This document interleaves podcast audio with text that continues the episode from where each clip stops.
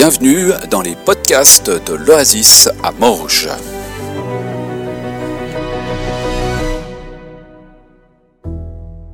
Une passion qui nous pousse à l'eau. On va se jeter à l'eau ce matin. Ça va? Alors j'avais pris pour euh, commencer une, petite image euh, footballistique. Peut-être vous avez vu Stade Lausanne-Ouchy euh, contre, contre, contre, Sion. Voilà. Il y en a qui étaient très heureux, d'autres un petit peu moins heureux.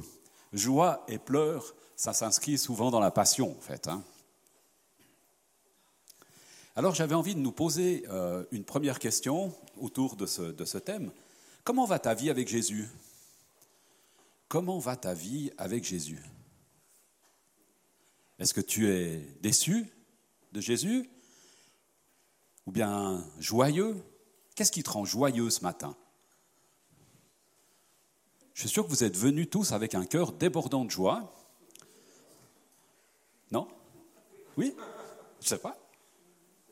Qu'est-ce qui te fait sauter de joie ce matin?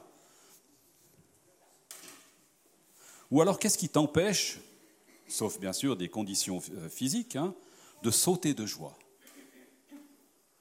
Pour ce que Jésus a fait pour toi. D'ailleurs, de quoi Jésus t'a-t-il tiré, sorti dans ta vie, au moment de ta conversion, avant, après? De quoi Jésus t'a fait sortir? Est-ce que ça te met dans la joie ou pas? De quelle ornière, de quelle vie es-tu sorti? Quand Jésus m'a sorti de mon ornière de vie, moi, j'étais dans une vie qui n'avait pas de sens, en fait. Je voyais pas d'objectif, j'étais juste... Et puis tout d'un coup, cette rencontre avec Christ, ça m'a donné une autre orientation, complètement euh, une autre orientation. Le rejet, euh, le, comment dire, le, ouais, il y avait des choses comme ça dans ma vie qui ont été comme balayées en fait. Et ça, ça m'a mis dans la joie et ça me met encore aujourd'hui dans la joie. Alors même si je ne suis pas un hyper extraverti, dans mon cœur, ça saute de joie en fait. Ça ne se voit pas toujours. Hein. Qu'est-ce que Jésus amène de réjouissant dans ta vie, de rafraîchissant? Qu'est-ce qui te passionne dans ta vie avec Jésus? Il y en a des questions. Hein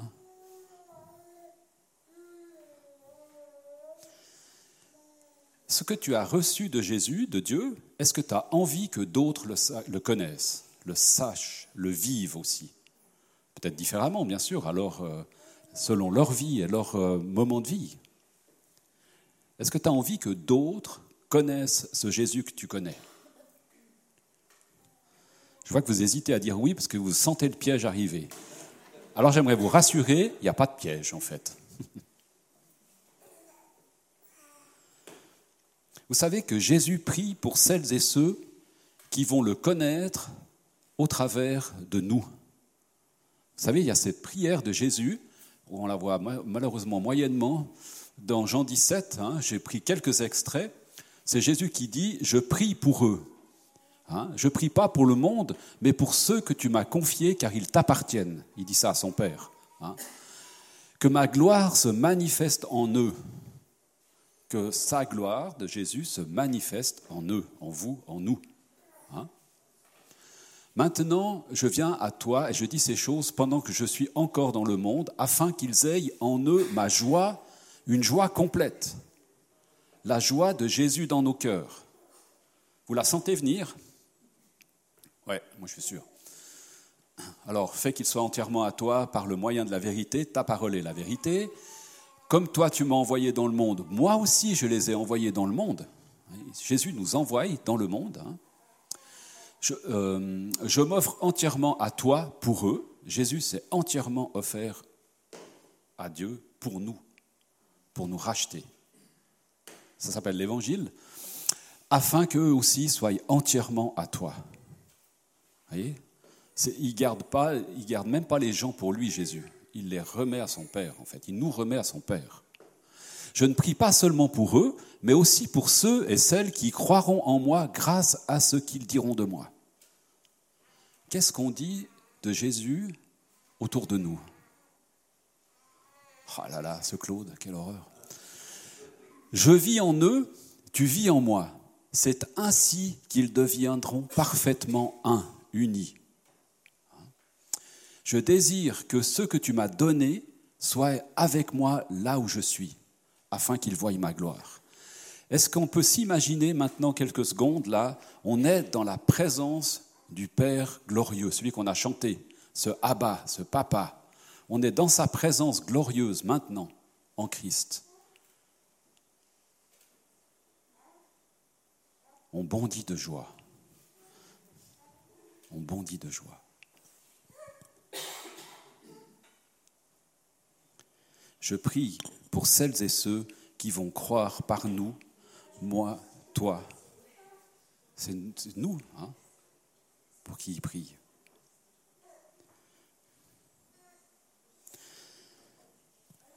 Qui sont les personnes Qui sont les personnes que Dieu, par son Esprit Saint, nous met à cœur, te met à cœur?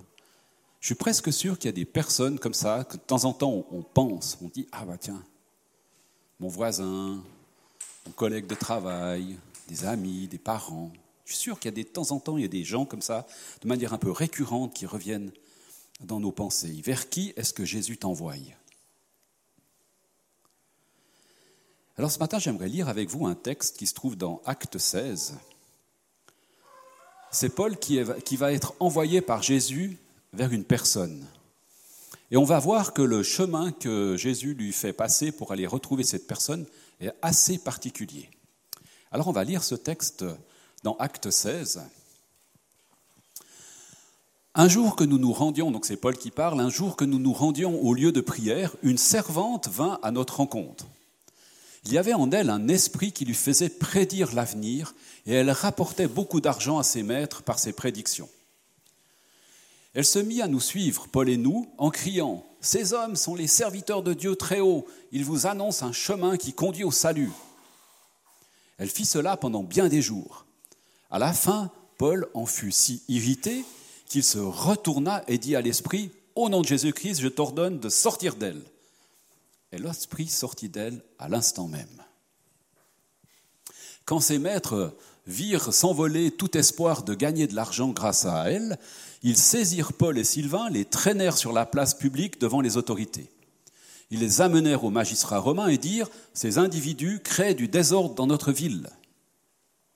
Ils sont juifs, enseignent des coutumes qu'il ne nous est pas permis, à nous qui sommes romains, d'accepter et de pratiquer. La foule se souleva aussi contre eux, les magistrats firent arracher les manteaux de Paul et Sylvain, ordonnèrent de les battre à coups de fouet. Après les avoir frappés de nombreux coups, on les jeta en prison et on recommanda aux gardiens de bien les surveiller. Ceux-là, il faut vraiment se méfier, c'est des agitateurs, il faut les mettre tout au fond de la prison. Là, voilà. Dès qu'il eut reçu cet ordre, le gardien les mit dans une cellule tout au fond de la prison et il leur fixa les pieds dans des blocs de bois. Je ne sais pas si vous avez déjà vu ces images là où ils sont assis avec les pieds, euh, hein, puis il y a des chaînes et tout. Voilà, ils ne pouvaient pas bouger. Hein. Vers minuit, Paul et Sylvain priaient et chantaient pour louer Dieu. Les autres prisonniers les écoutaient. Au fond de la prison, ils chantaient. Hein. Pourtant, ça ne devait pas être le, lieu le plus sympa. Quand on voit les prisons maintenant, ça n'a pas grand-chose à voir, j'imagine. Tout à coup, il y eut un violent tremblement de terre qui secoua les fondations de la prison. Toutes les portes s'ouvrirent aussitôt et les liens de tous les prisonniers se détachèrent. Le gardien se réveilla, et lorsqu'il vit que les portes de la prison étaient ouvertes, il tira son épée pour se tuer, car il pensait que les prisonniers s'étaient enfuis. Mais Paul cria de toutes ses forces, Ne te fais pas de mal, on est tous là. Pas de souci, mon gars. Et le gardien demanda de la lumière, se précipita dans la, précipita dans la cellule et, tout tremblant de peur, se jeta aux pieds de Paul et de Sylvain.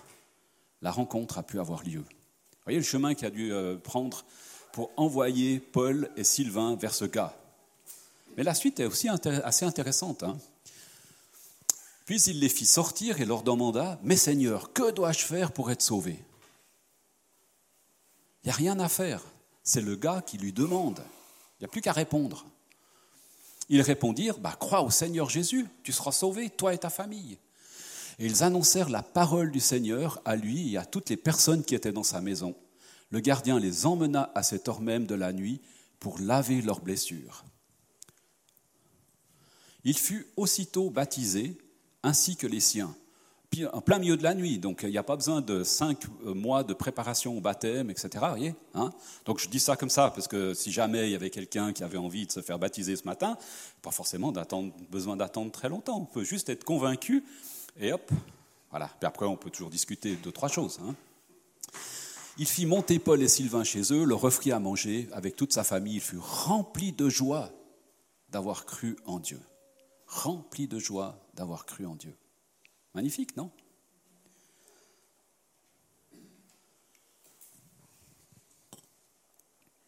Alors je vais continuer avec mes questions embarrassantes. J'en ai encore quelques-unes en réserve.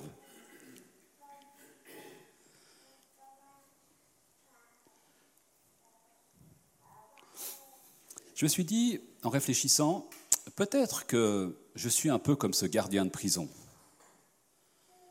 j'ai enfermé l'évangile de Jésus tout au fond, tout au fond. Je l'ai enfoui le plus profondément possible. Hein. Je l'ai attaché au fond de mon cœur, au fond de mes pensées. J'ai mis les chaînes, les blocs, je l'ai enchaîné au fond. Peut-être j'ai fait ça hein, dans ma vie.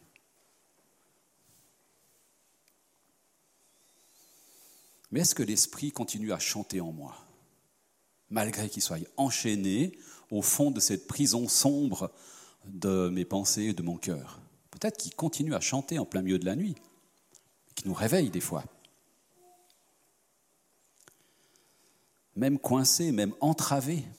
Mais par quoi est-ce qu'il est entravé, s'il l'est? Quel tremblement de terre faudrait-il dans ma vie ou dans ta vie pour euh, libérer finalement cette joie, libérer cette audace d'aller sauter dans l'eau au milieu de la nuit ou en plein jour. Quel tremblement de terre est-ce que j'ai besoin pour lancer ou relancer ma passion pour Jésus? Parce que je suis presque sûr que quand on s'est converti, en tout cas moi c'était mon cas, c'est quelque temps après il y a une vraie passion, en fait. Hein. On a envie que tout le monde connaisse Jésus, en fait. On a envie que tout le monde connaisse celui qui m'a, sorti du pétrin dans lequel j'étais. Je ne sais pas si c'était votre cas à vous. Il y en a qui sont d'accord. La vérité sort de la bouche des enfants. Mais oui. Sérieux?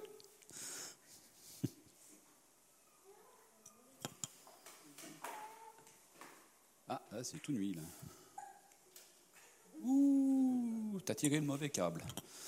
De quoi avons-nous besoin pour nous jeter à l'eau? Ah, mais c'est quand même tout nuit, celui-là. Ah, alors, on va laisser. Ouais, c'est pas, pas grave. De quoi avons-nous besoin pour nous jeter à l'eau? Et quand je dis nous jeter à l'eau, ce n'est pas forcément l'eau du baptême, hein, bien sûr, mais nous jeter à l'eau pour oser louer Dieu, l'adorer, sauter de joie quand on peut, Qu'est-ce qu'on a besoin pour ça? Pour que notre passion pour Jésus puisse librement s'exprimer. Et il y a des gens qui l'expriment en sautant, les bras en l'air, etc. Et puis il y en a d'autres qui l'expriment en étant assis, tranquilles dans leur coin, et puis il n'y a aucun problème pour ça. Mais des fois, on a besoin d'un petit truc qui nous, libère pour oser, en fait. Hein Alors si vous êtes d'accord, on va se laisser un tout petit moment dans le silence pour, euh, parce que ce n'est pas moi qui dois vous convaincre de quoi que ce soit en fait. Moi, je vous ai juste parcouru un, chemin de vie de Paul, parce que j'avais ça à cœur de vous transmettre. Le reste, c'est le Saint-Esprit qui fait son œuvre. Alors, on va se laisser un tout petit moment dans le silence, et puis on va laisser l'Esprit nous parler peut-être, et puis je conclurai par la prière. Et puis après, bah, si quelqu'un veut se faire baptiser, bah, il y a des anciens qui sont là, ils peuvent se lever, des anciens qui sont là. Il y a Anne-Claude, il y a Mathieu, il y a Christine et moi, on est là. Il y a David aussi, si jamais. Venez vers nous simplement pour nous dire, bah voilà, moi j'ai envie de me faire baptiser ce matin, et puis on ira tout à l'heure à la plage ensemble. Ça va comme ça? Et puis on se laisse juste un tout petit moment maintenant dans le silence, et puis je conclurai par la prière. Ensuite, on passera un temps dans la louange.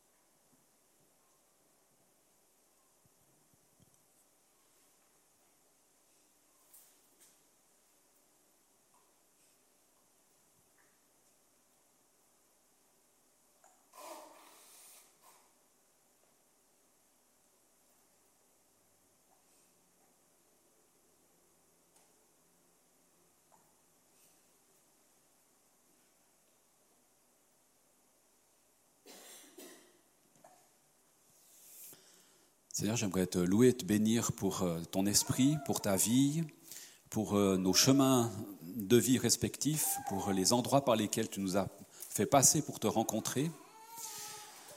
Merci parce que tu fais une œuvre en nous, une œuvre euh, qui est bonne, et tu nous appelles aussi à, comme à transmettre plus loin ce que tu nous as donné. Tu nous transmets ta vie, et puis tu appelles à ce que cette vie puisse se répandre. Depuis la Genèse, tu nous as toujours dit euh, croissez et multipliez. Alors cette croissance, elle est interne et puis elle est externe.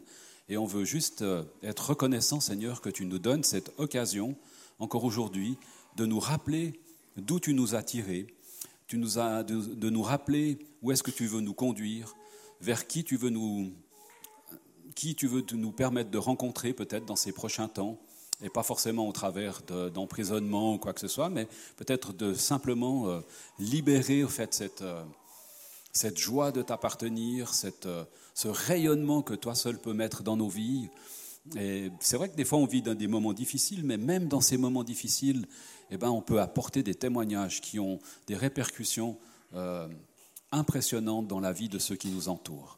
Je te prie simplement, Seigneur et Saint-Esprit, de venir travailler nos cœurs dans ces prochains temps, nous, nous, comme nous, nous relancer, nous, nous, nous redémarrer dans une vie passionnante, ou nous démarrer dans une vie passionnante avec toi, passionné de toi, et puis euh, avec cet amour que toi seul peux donner pour ceux et celles qui nous entourent. Que toute la gloire te revienne, Seigneur, et puis que, au travers de nos témoignages, au travers de, nos vies, des personnes puissent euh, te rencontrer, se connecter avec toi et puis euh, être à leur tour dans cette joie et cette passion que toi seul peux donner, Jésus. Amen.